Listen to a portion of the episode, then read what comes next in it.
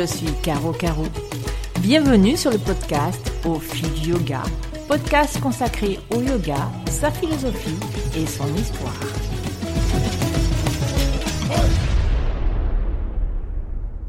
Bonjour, c'est Caro Caro pour un nouvel épisode du podcast Au fil du yoga. Aujourd'hui, je souhaitais vous entretenir d'un autre niyama, des Yoga Sutras de Patanjali.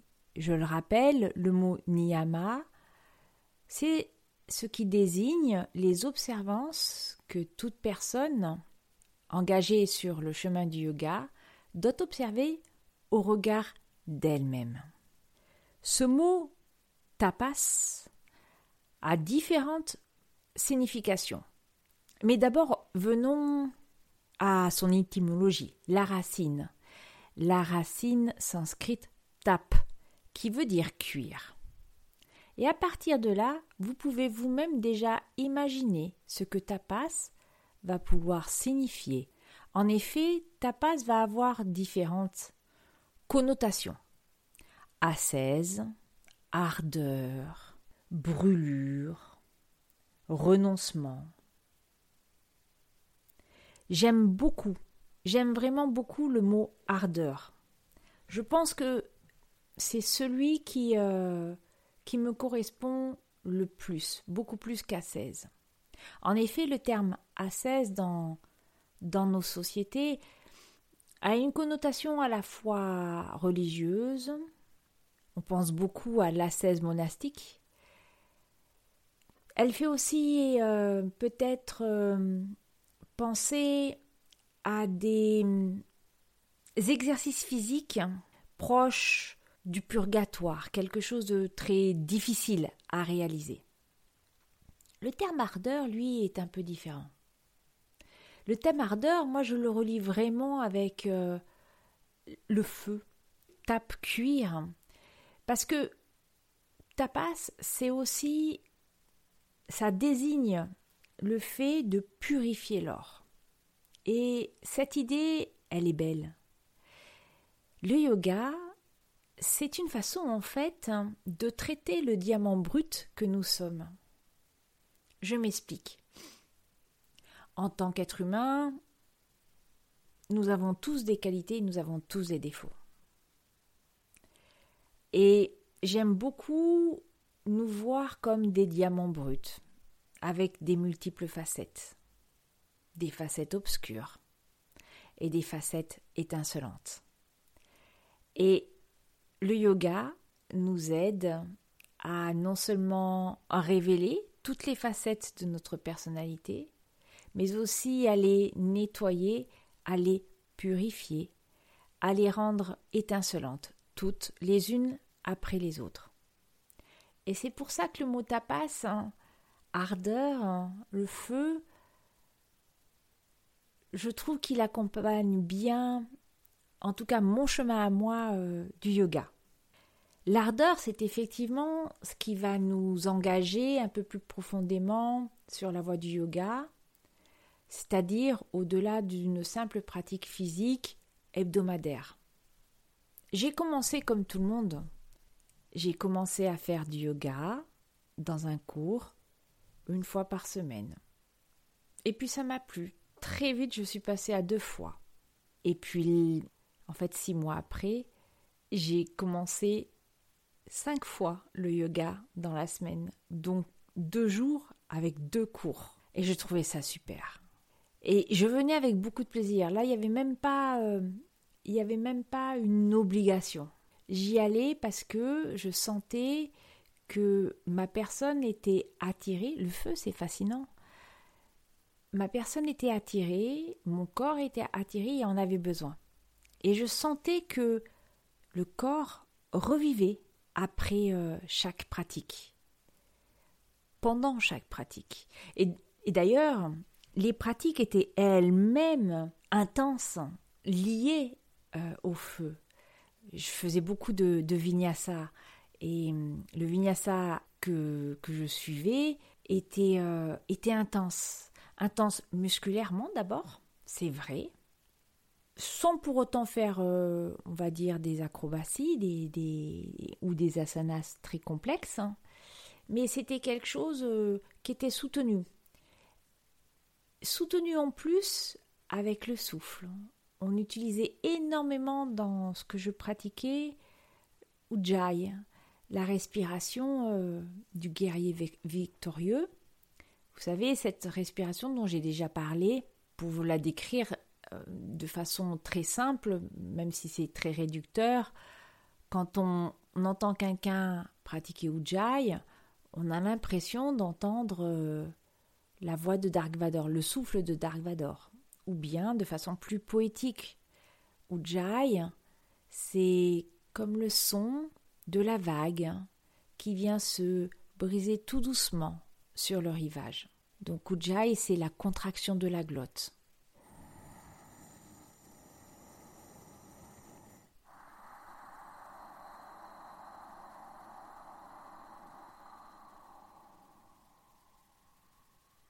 À l'inspire et à l'expire.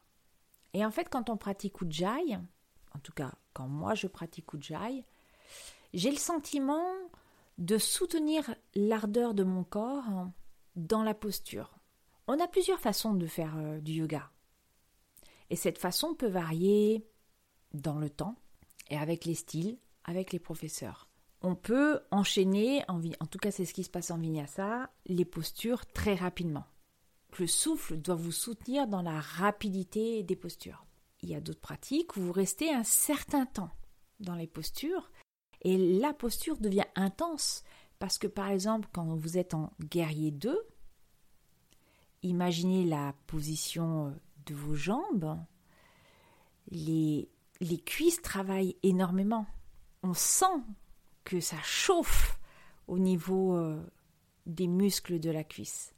Ce feu intérieur que l'on développe à travers toute la pratique physique du, du, euh, yoga avec les, les, postures, donc nous soutiennent. Et c'est aussi une façon de brûler tout ce qui est inutile. On brûle avec le souffle. Quand on expire, souvent on nous dit d'ailleurs, quand on inspire, on inspire de l'air pur, quand on expire, on fait sortir tout ce qui n'a plus besoin de rester dans le corps. Vous pouvez également imaginer, lorsque vous êtes dans une posture qui va être euh, intense pour vous, que là, voilà, vous êtes en train d'aller chercher au plus profond de vous tout ce qui est vraiment inutile. Je pense par exemple à tout ce qui est posture d'ouverture de hanches, où donc il y a un travail profond sur les hanches et où ça, ça tire, ça brûle au niveau euh, des hanches souvent on accompagne ces postures en disant et là voilà on fait ressortir les émotions, on va chercher loin. Tapas. L'ardeur. L'ardeur, bien entendu, on la retrouve également dans l'ardeur qu'on met dans sa pratique. Cette fois-ci dans le sens où je répète le plus souvent possible ma pratique. J'installe une pratique régulière, ce qu'on appelle une sadhana elle peut revêtir euh, différentes, euh, différents aspects. Certains professeurs vous diront qu'il faut pratiquer tous les matins, une pratique physique. La difficulté, c'est de pouvoir mettre en place cette pratique physique dans sa vie tous les jours. Parce que parce que c'est difficile de tout cumuler. C'est difficile de cumuler un travail, s'occuper de sa famille, de ses enfants, de ses proches, être un collègue, une collègue, un ami, une amie, et tout cela, ça prend du temps. Donc parfois, on n'a pas le temps. Mais la pratique, ce n'est pas que la pratique physique. La pratique de yoga, pour moi, c'est un ensemble. C'est oui, les postures, mais c'est aussi la respiration. Et la respiration, personnellement, j'essaye d'y penser tout au long de la journée. Bien entendu, je ne vais pas me mettre à faire une ce qu'on appelle un pranayama, un exercice de respiration pour contrôler cette respiration, comme l'on fait quand on est sur un tapis de yoga. Mais je vais essayer de mettre en place une respiration lente et profonde, en équilibre, afin de soutenir mon corps. L'ardeur. L'ardeur, on peut aussi la retrouver dans une pratique méditative. L'ardeur, on peut la retrouver dans cette volonté de lire les textes pour se connaître. On a besoin de tapas, l'ardeur, la purification, pour aller vers, souvenez-vous, Svadhyaya, la connaissance de soi. Et d'ailleurs, Patanjali, dans le premier sutra du deuxième chapitre, qui est ce qu'on appelle le deuxième pada des Yoga Sutras, le Sadhana Pada, le premier sutra dit que la pratique du yoga doit réunir trois qualités l'ardeur, l'étude de soi et l'acceptation de nos limites ou de Dieu ou d'une présence supérieure.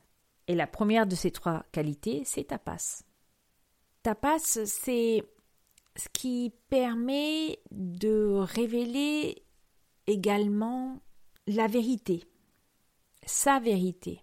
Cette ardeur, elle purifie la personne, elle purifie les actes, les mots, les pensées.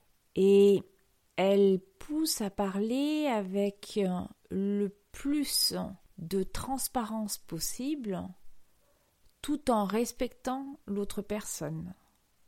Souvenez-vous de ce que nous disions lorsque nous avons abordé Satya dans un épisode précédent que l'on traduit souvent par honnêteté, vérité. Sur un tapis de yoga, tapas peut aussi revêtir un aspect bien différent. À travers les différents pranayama, il n'y a pas que la posture, mais vous pouvez réveiller l'ardeur, le feu qu'on appelle agni, le feu qui est en fait au niveau du nombril, c'est l'appareil digestif. L'appareil digestif pour fonctionner a besoin de chaleur. Votre foie pour fonctionner a besoin de chaleur. Pour réveiller cette force intérieure, ce feu intérieur, et là il y a deux aspects différents. Certains pranayamas sont, très intéressants parce qu'ils permettent de vraiment travailler avec euh, les abdominaux. Vous en avez, en fait, vous en avez plusieurs, mais je pense notamment d'abord à Kapalabhati, la respiration du crâne brillant, qui repose sur des expirations forcées et qui ressemble à ceci.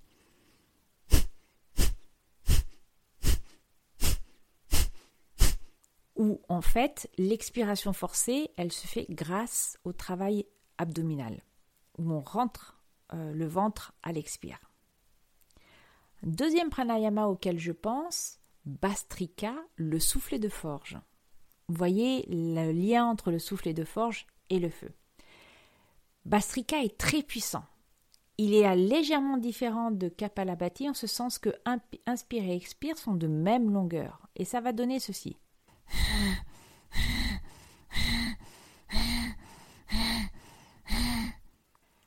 À force de faire Bastrika, je vous garantis que vous sentez vraiment le feu monter.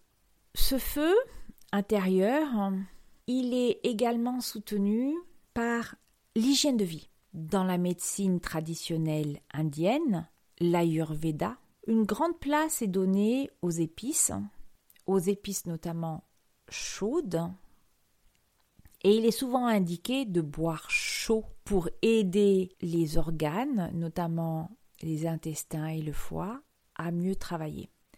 Et cette idée de boire chaud, on la retrouve également en médecine chinoise. Et puis souvenez-vous, l'image est assez réductrice et vous, vous m'excuserez, mais les Touaregs dans le désert boivent du thé chaud.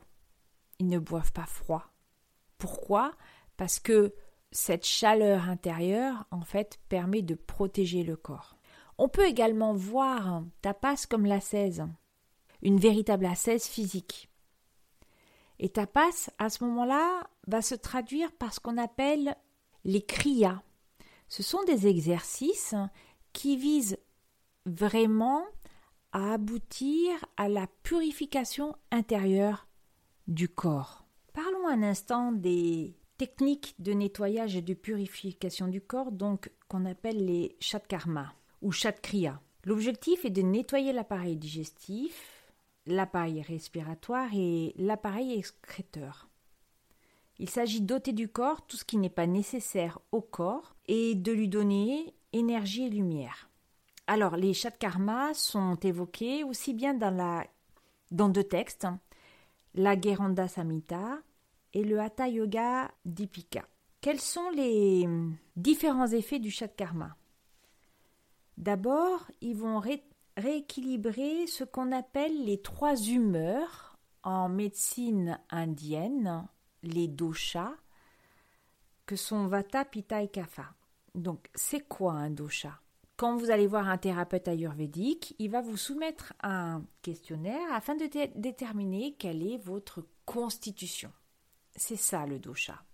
Et cette constitution, en fait, elle est liée aux éléments. L'eau, l'air, la terre, le feu. Les trois doshas euh, sont un mélange de ces, euh, de ces éléments. Le chat karma va aussi rééquilibrer le corps et l'esprit. Il va également équilibrer ce qu'on appelle le prana, l'énergie vitale.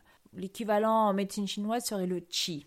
Ça nettoie le corps de ses impuretés, ça permet de garder le corps en bonne santé et ça apporte de la force au système interne tels que la circulation sanguine, la digestion, l'appareil respiratoire et le système immunitaire. Que retrouve-t-on rapidement derrière euh, ce terme de chat karma Vous avez d'abord le nettoyage du tube digestif supérieur, appelle DOTI. On nettoie le côlon avec un tissu de coton. Vous avez Bastille, cette fois-ci, c'est on envoie de l'eau dans le rectum et cette eau remonte dans le côlon. Vous avez Neti, peut-être que Neti vous connaissez, c'est le nettoyage du nez avec de l'eau euh, un peu salée. Vous avez ce qu'on appelle Trataka, c'est le nettoyage des yeux, c'est le fait de regarder une euh, bougie allumée, la flamme d'une bougie, sans fermer les yeux.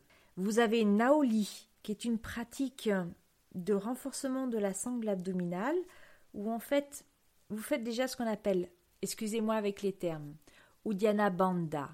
Udiana Banda, c'est quand vous avez tout expiré par la bouche, vous faites une fausse inspiration, c'est-à-dire que vous n'inspirez pas d'air et vous rentrez le nombril en direction de la colonne vertébrale et vers le haut. Et vous allez donc dessiner un creux à la place de votre abdomen.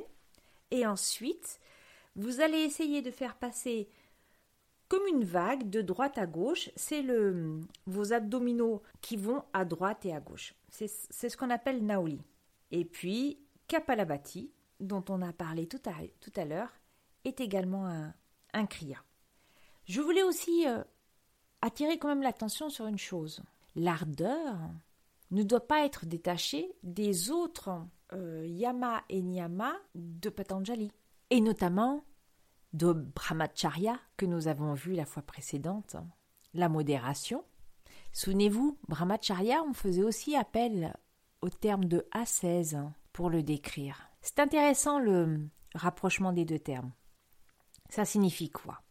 Alors c'est peut-être euh, un peu euh, aussi, enfin c'est même très certainement mon interprétation, mais on ne cherche pas à développer des super pouvoirs, hein, ce qui s'appelle les siddhis, qui se retrouvent dans les euh, Yoga Sutras. Et d'ailleurs, Patanjali explique, hein, c'est qu'on peut avoir des super pouvoirs, donc marcher sur des clous, des braises ardentes, rester euh, des mois et des mois euh, sur un pied, les mains levées vers le ciel sans, sans bouger. Mais pour autant, ce n'est pas ça qui est recherché dans le yoga. Et c'est pour ça, je pense que les auteurs, je dis bien les auteurs des Yoga Sutras, ont introduit cette notion de modération et d'ardeur. C'est-à-dire que l'ardeur ne doit pas être un excès, sinon on perd tous les bénéfices de ce qu'on fait. Et c'est là où vous devez réfléchir à comment vous êtes engagé sur euh, la voie du yoga. Est-ce que j'en fais trop? Est-ce que je n'en fais pas assez? Comment est-ce que je peux faire pour m'améliorer? Qu'est-ce que je vise? Qu'est-ce que je veux? Est-ce que je veux vraiment m'engager sur la voie du yoga et comment je le comprends? Ça veut dire aussi que on peut tous être sincèrement impliqués dans la voie du yoga et on va tous l'être à des degrés divers. Par exemple, moi, je m'aperçois que je fais beaucoup de choses pour, euh, pour continuer à apprendre et à intégrer. Mais en même temps, je m'aperçois que parfois, j'arrive à mes limites. Notamment, je le vois sur deux points. Sur la pratique physique, mon corps vieillit et je vois que je n'ai pas tout le temps le temps de pratiquer aussi souvent que je voudrais et aussi intensément que je voudrais. Et je suis parfois limitée par des blessures. Donc je révise mon ardeur sur la partie physique de ma pratique. Et puis il y a aussi cette avancée dans la connaissance des textes et leur compréhension. J'ai voulu cette année m'inscrire à une formation euh, de philosophie du yoga un peu particulière portant sur le Sankhya et les Yoga Sutras, qui est très intéressante, mais qui est très éloignée de ce que je comprends et de la façon dont je m'exprime. Je m'explique. Si ça se trouve, le professeur et moi avons la même idée, sauf que ce n'est pas du tout dit de la même façon. Et, j'ai du mal. J'ai du mal à comprendre je me retrouve un peu euh, comme quand j'étais en terminale en, en cours de philosophie et euh, il y avait un moment où j'étais perdue. Bah, là, c'est à peu près la même chose. C'est-à-dire que quand je sors, je dis Oh là là, mais il est perché. J'ai du mal à comprendre. Et, et je me dis que peut-être, en fait, euh, ça n'enlève strictement aucune, aucun mérite à ce, à ce prof. Au contraire, je trouve ça extrêmement enrichissant et euh, il, est, il est bien. C'est moi, j'arrive je, à une de mes limites hein, et je suis en train de voir la limite de ma propre ardeur. Et je ne veux pas en faire une assaise, c'est-à-dire que je ne veux pas que ça soit quelque chose qui soit difficile pour moi. Je veux que ça reste quelque chose de facile. Donc, je réfléchis à la façon dont je peux intégrer cette formation dans mon esprit. C'est-à-dire comment l'accueillir pour ne pas ressentir de gêne et me dire ah non non, c'est absolument pas fait pour moi. Et c'est là aussi où Tapas qui doit nous soutenir dans la, dans la façon dont nous agissons et nous nous engageons dans la voie du yoga. Tapas c'est aussi le moyen de re-régler la façon dont on suit les choses. Mon ultime message pour aujourd'hui, c'est euh, le suivant. Rien n'arrive sans travail. Il faut parfois du temps. C'est pas forcément un travail conscient sur le corps ou sur l'esprit. Mais il faut laisser du temps. Et il faut se dédier. Et j'aime beaucoup aussi, pour traduire le mot tapas, le mot se dédier. Alors, il y a une mauvaise traduction qui est la dédication, c'est un mot français. Le, mot anglais, c'est dedication, et j'aime beaucoup ce mot-là parce que, en fait, c'est ça. On se dédie, on se donne. Le yoga est une passion, oui, mais c'est au-delà de ça. C'est une partie intégrante. Et quand euh, le yoga devient vraiment une partie intégrante de sa vie, alors tapas, qui parfois peut être difficile, devient quelque chose de très léger et qui soutient régulièrement une espèce de, de carburant intérieur, de moteur intérieur, mais qui est doux et euh, qui permet d'avancer très sereinement. Je vous remercie de votre écoute et je vous dis à très bientôt.